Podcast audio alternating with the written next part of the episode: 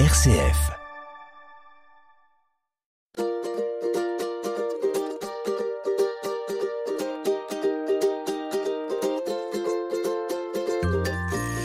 À chaque âge, ses plaisirs, me direz-vous, et puis on ne peut pas être et avoir été. Il n'empêche, avec le temps, on prend de l'âge, et avec les années, parfois, c'est difficile. Marie-Laure de Bag a eu la gentillesse de nous présenter aujourd'hui Capucine Orsini, accompagnatrice en vie sociale. RCF Anjou, famille, je vous aime, avec Cécile de Vitan.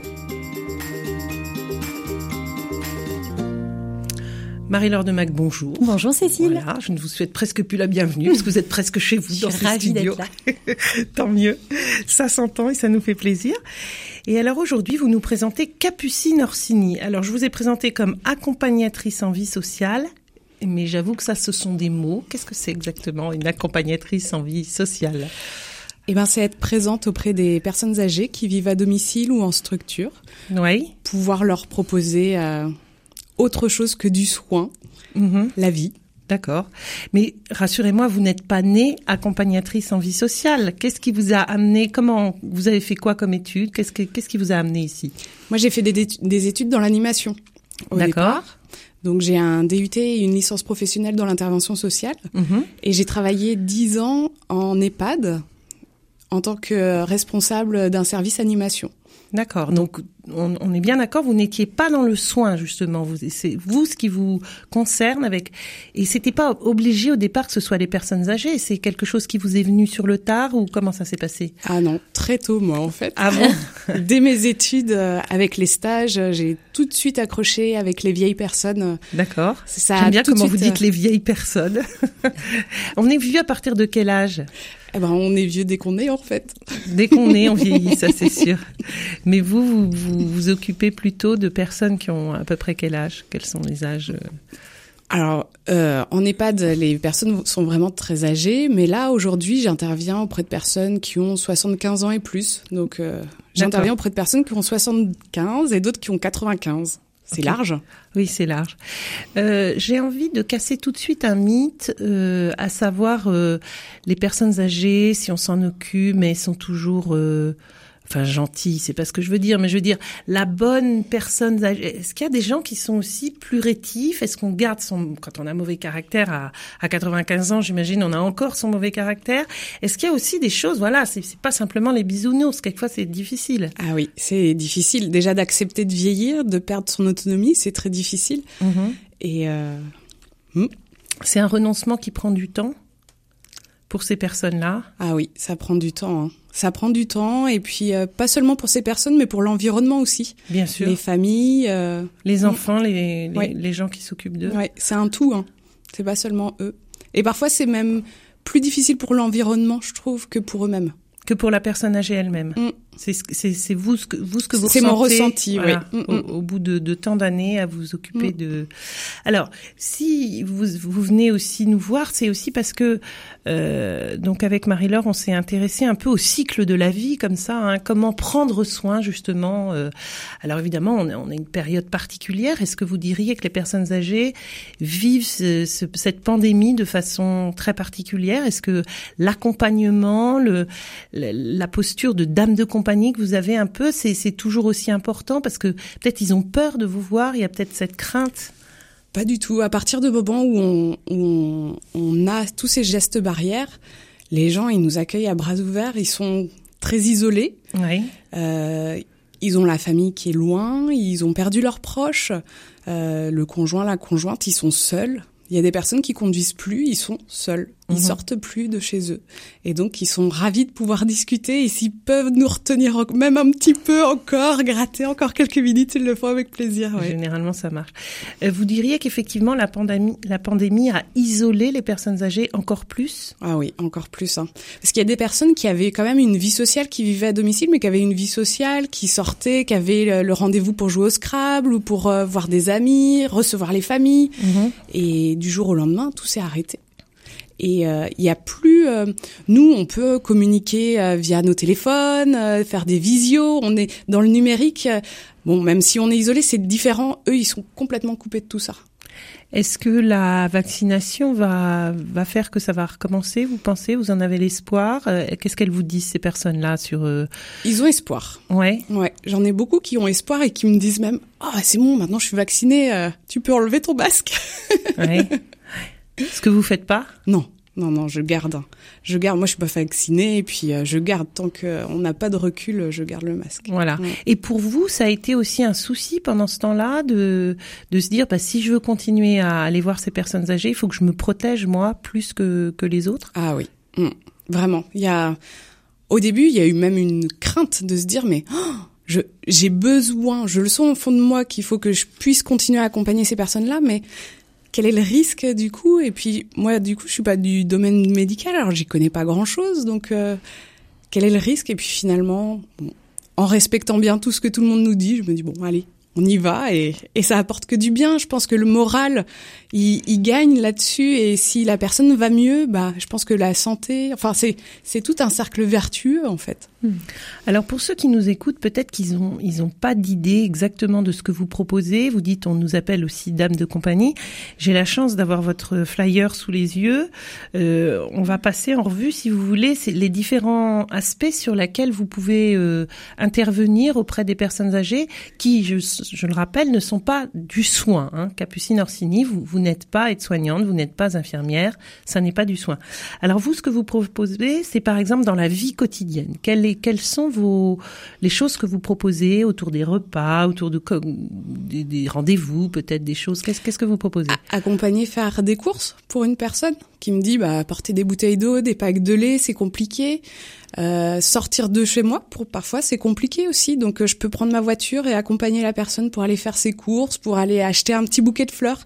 Moi je sais que j'ai une dame elle adore avoir un bouquet de fleurs. Donc chaque semaine on va acheter un petit bouquet de fleurs. Il y a la notion de plaisir aussi et de vie quotidienne hors euh, comme vous disiez hors du soin. Alors si vous vous occupez aussi du quotidien est-ce que vous pouvez vous occuper des papiers ou des choses comme ça? Oui, oui, oui, je peux aider à, à, trier, à organiser, à structurer, parce que parfois c'est compliqué, ça demande de l'énergie, les gens sont fatigués, donc euh, c'est un soutien, c'est une béquille. Du coup, j'imagine que vous avez un lien privilégié aussi avec la famille de cette personne-là. Oui, tout à fait. Parce que si vous mettez le nez dans les papiers, euh, quelquefois ils peuvent être inquiets ou je sais pas quoi. Il y a une confiance, ouais. ouais. Alors je le fais pas pour tout le monde. Parce que bah voilà il y a des il y a des rôles qui sont bien définis dans certaines familles et je respecte. Et du coup chacun sa place. Mais des personnes qui sont seules qui sont veuves qui n'ont pas eu d'enfants qui ouais. sont toutes seules ouais. bah, du coup je vais les accompagner. Les ouais je peux aider ouais. Et quand vous rencontrez la famille elle vous donne peut-être l'autorisation de, de faire ci ou ça? C'est euh, comment ça se passe? Alors, les personnes que je rencontre, souvent, c'est à la demande déjà de la personne elle-même, qui est encore maître de ses choix et qui est encore responsable. Donc, du coup, je suis en lien direct avec cette personne-là. La famille, elle, pour beaucoup, arrive en second plan. D'accord. Mm. Justement, c'est un point que je voulais approfondir avec vous. Euh, vous qui avez l'habitude de côtoyer ces gens-là, donc on disait de 79 ans, enfin ou 60 ans, enfin bref, dans la vieillesse jusqu'à 100 ans. Qu'est-ce que vous pensez de ça justement Jusqu'à quand on garde la maîtrise de, de, de ce qu'on veut faire ou de ce qu'on veut pas faire? Est-ce que quelquefois à cet âge-là, on a envie de faire des choses, mais ça va être mauvais pour nous? Un truc tout bête, euh, la voiture, conduire sa voiture souvent les personnes âgées, c'est une croix pour elles de, de rendre leurs clés, et, mmh. et, pourtant il faut à un moment donné mmh. comment comment ça fonctionne? Qu'est-ce que vous en pensez de tout ça? C'est délicat, hein. c'est vraiment c'est du cas par cas. Moi, j'ai envie de dire euh, parce qu'il y a des personnes euh, qui sont très âgées dans l'âge, mais qui sont encore euh, très habiles, qui ont encore toute leur tête, qui ont encore leurs jambes, et puis il y a des personnes qui ont 60 ans et qui ont plus rien qui fonctionne. Donc, euh, et a, par rapport a, a à la position de, de, la famille, est-ce que vous pouvez vous situer en, en, tri, en position triangulaire? Parce que c'est difficile de dire ça des enfants à leur mère ou à leur ah, père. Oui, oui, oui. Je peux avoir un rôle de médiatrice, ouais. Mm, mm. Et c'est de, euh, bah, juste de, de favoriser la communication entre eux, d'aider à communiquer, de trouver une solution ensemble en étant apaisé, en étant euh, diplomate. Oui, j'imagine. non, puis vous, vous êtes moins dans l'affect parce que quand mm. quand il s'agit de sa maman ou de son papa, on, on a plus de mal à lui parler. C'est c'est plus l'émotion est là. Et vous, vous mm. êtes moins comme ça. Oui, oui, oui. Bah oui, on a forcément. Je pense que pour se protéger en plus dans ce milieu-là, il faut avoir une certaine distance. Mais euh, et en même temps, il faut être proche. On est dans on est dans l'humain, donc euh, il faut être empathique, il faut être présent pour eux, mais en gardant sa distance et en restant professionnel. On fait pas partie de la famille. Ça vous est déjà arrivé de faciliter la communication sur un sujet? Est-ce que on vous a déjà confié un, une difficulté, par exemple une personne âgée qui, avait vraiment envie de, dire quelque chose à un proche qui arrivait pas et vous avez peut-être facilité, ou alors euh, quelque chose qui voulait se vivre euh, et puis et puis la personne n'osait pas demander à son entourage. Euh, est-ce que ça vous arrive d'avoir comme ça des personnes qui rêvent de faire quelque chose et du coup, euh, ce rêve étant pas euh, officiel, euh, Alors, vous aider à l'officialiser et à le réaliser? Il y, a pas très très longtemps, euh, quand j'ai commencé euh, une rencontre avec une dame, euh, elle m'a dit mais ça veut dire qu'on peut prendre la voiture ensemble? Je fais bah oui, on peut prendre la voiture. Elle a perdu son mari, ses enfants, bon voilà, elle est un petit peu en froid. On peut prendre la voiture? Oh, bah, la prochaine première chose qu'on va faire, c'est on va aller au cimetière, on va aller voir mon mari. Mmh. Oh, alors là, j'avais les émotions. Ah ouais. Et, et, elle, et elle comme moi, je, on s'est mmh. dit, eh ben allons-y. Ouais. Mais et, et, elle en croyait pas. Elle me dit mais ça fait des mois et des mois que j'y suis pas allée. Vous me dites qu'on peut y aller là? On peut aller voir mon mari. Et c'est l'une des premières choses qu'on a faites. On a pris la voiture, on est allé loin et puis. Elle habite le musée de sa jeunesse évanouie. Elle propose un biscuit, on dit non, elle dit si. Elle a retiré tous les miroirs. Elle évite son reflet, ne veut plus se voir. Elle vit entourée de photos du passé, son visage d'alors, son trésor, son trophée. Peau de pêche au tissu, tendu de satin, mais le temps se dépêche et reprend son bien. Les plus jolies fleurs ternissent et se fanent. Les jeunes filles qu'ont de la chance deviennent de vieilles femmes. Sa peau froissée, c'est un drap qu'on agrippe, un mouchoir pour pleurer, son mari qui nous quitte, un trait sur son front pour chacun de ses garçons, les paupières fripées, ses enfants qui s'en vont, ses mains qui se déplient, sont des araignées qui font peur aux petits, mais rassurent leurs aînés. Les traînées au coin des yeux sont le lit des fleuves, où s'écoule peu à peu les larmes des veuves.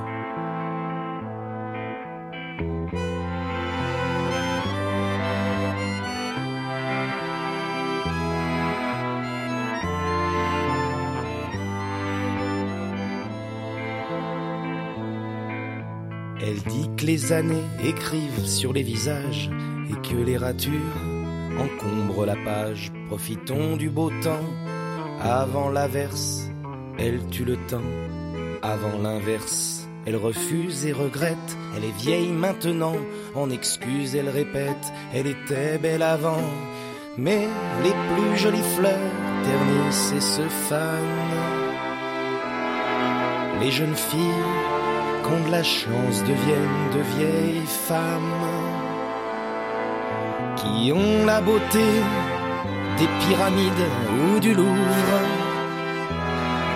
la beauté des montagnes, des glaciers qui les couvrent.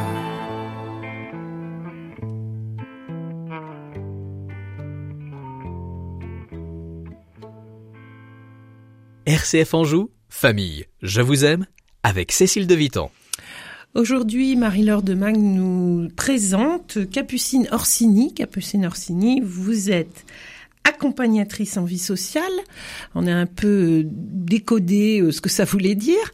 Alors, euh, vivre ces moments très émouvants, donc euh, vous nous racontiez, là, cette dame qui, la première chose qu'elle vous a demandé, c'est aller au cimetière voir mon mari. C'est vrai que c'est très beau.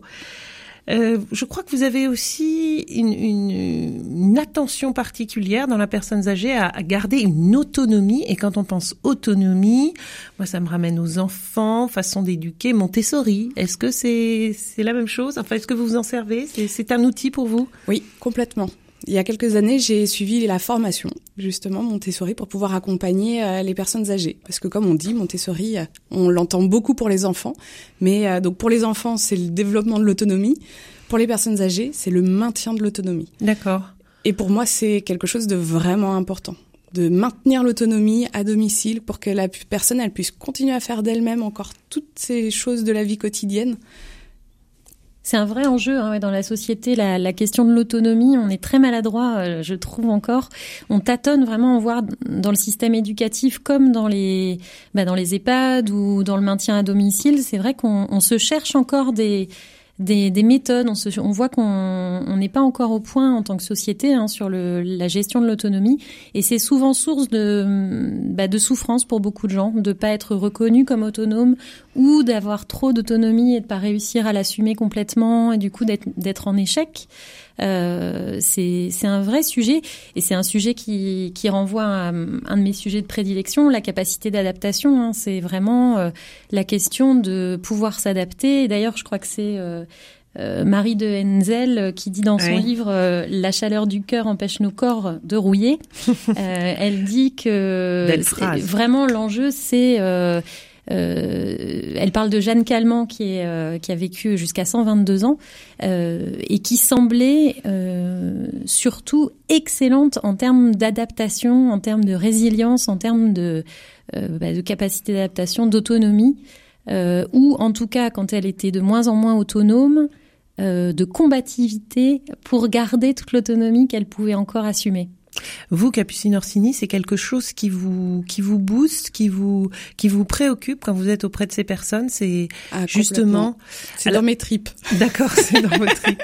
Alors je dirais quand on, on, on essaye de garder cette autonomie, on sent bien qu'autour il faut euh, euh, une confiance, il faut que ces personnes vous fassent confiance, qu'elles se sentent en sécurité, qu'elles se sentent écoutées. C'est ça, vous, ce que vous allez mettre en place autour d'elles? Oui, ouais. Moi, j'aime bien me dire que presque je suis euh, je sais pas, euh, un peu transparente. Je suis juste là en béquille pour les aider à s'épanouir et à faire d'elles-mêmes. Euh, sans moi, ça serait difficile à faire, je voilà. Mais euh, c'est important qu'elles prennent conscience et qu'elles se valorisent dans leurs actions, qu'elles soient encore capables. Elles se font confiance à elles-mêmes quand elles arrivent à faire des choses? Oui, et elles sont valorisées et donc elles se sentent utiles. Et c'est vrai que quand on quand on est vieux, qu'on travaille plus, euh, il, faut continuer à avoir un sens à sa vie et quelle place dans la société on a. Mhm. Et donc mhm. si euh, si on sert plus à rien, bah, à quoi ça sert d'être ici?